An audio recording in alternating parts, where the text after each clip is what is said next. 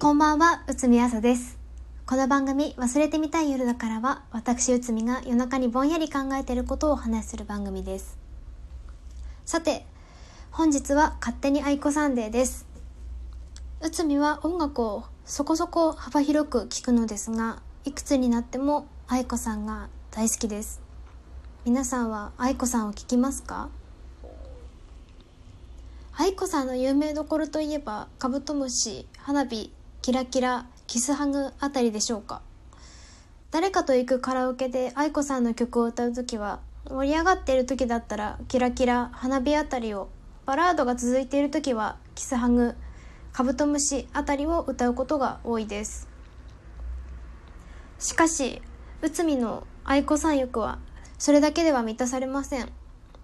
なのでたまに一人でカラオケに行き3時間 aikoさんの曲をひたすら歌い続けます。それが aikoさんデーです。そして今回のラジオは勝手に aikoさんデーです。残念ながら内海はおすすめ曲をおとなしく紹介するようなおとなしい女ではないので素人のアカペラが連続します。地雷のある方は今撤退してください。さて、勝手に愛子サンデー、1曲目は、明日の歌です。この曲は2014年にリリースされた曲で、内海が一番好きな曲です。特に A メロのリズムと歌詞が大好きです。一番の A メロを歌いたさでいつもカラオケに行くんですが、今回はあの2番の A メロの歌詞が好きすぎるので2番の A メロを歌います。汗とかなんだかわからない辛いものを暑いって理由で全部流してしまおう。濡れた髪の毛を握った。もうあなたに触ってもらえないんだな。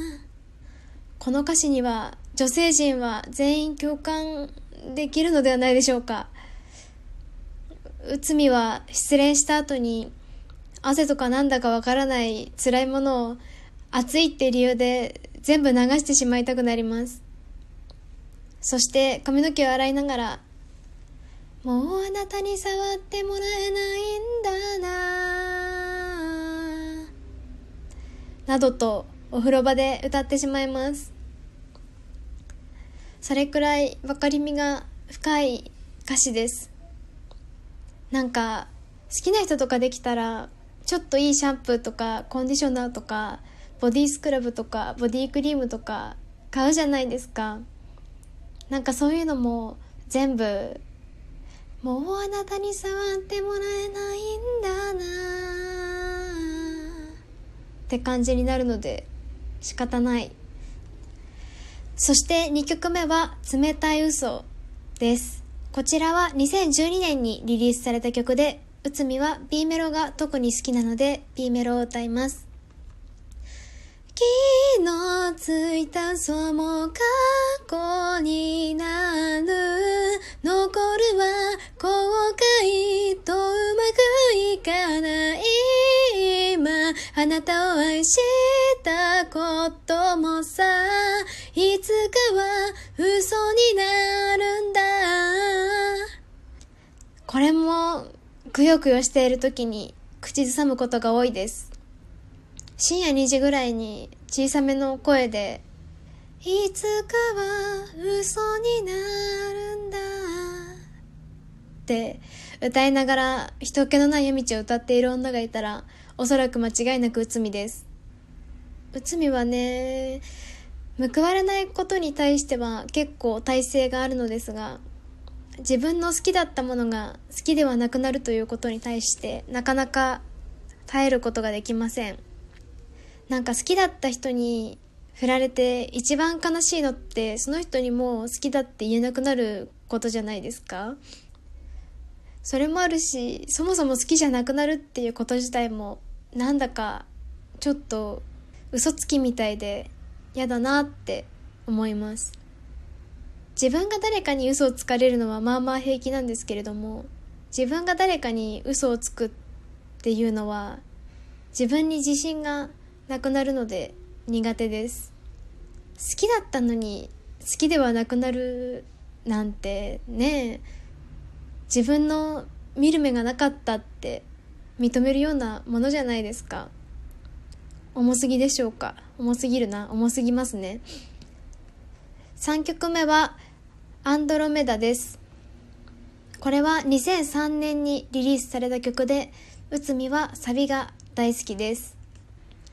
交差点で君が立っていてももう今は見つけられないかもしれない君の優しい流れる茶色い髪にも気づかないほど涙にかすんでさらに見えなくなるすべて。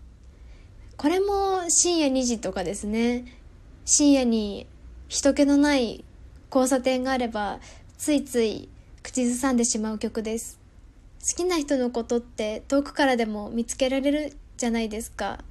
それがどんどん見えなくなっていくっていうのは悲しいですよね。交差点で君が立っていてももう今は見つけられないかもしれない。そんなことある？って。ええー、見つけられないかもしれない？そんなことある？って思っちゃいます。それが悲しい。めっちゃ重いですよね。重いんですよ。重いです。知ってます。そうあのピックアップした曲はこれで全てなんですけれども失恋ソングばっかりですね。どんだけ失恋してんだよって怒られそうですけれども愛子さんの歌の明るい曲と暗い曲の比率は内海の人生の恋愛ラブラブ期間と失恋くよくよ期間の比率とほぼ同一な気がしますそう、愛子さんは今、全国ツアー中でして、内海もツアーに参加予定です。とっても楽しみ。そして、その全国ツアーの時に、なんかもう好きなのか好きじゃないのかもよくわかんなくなってしまった人と会います。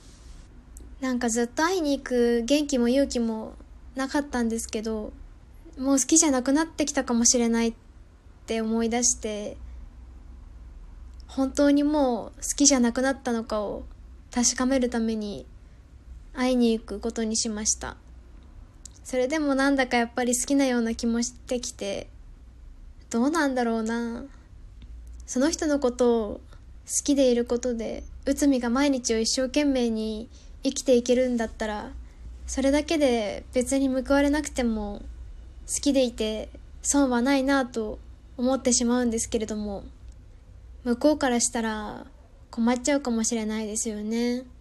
うん。波乱の予感です。内海の中で。どうなるかはわかりませんが、まあきっとどう転んでも愛子さんの歌に慰められることでしょう。それでは、おやすみなさい。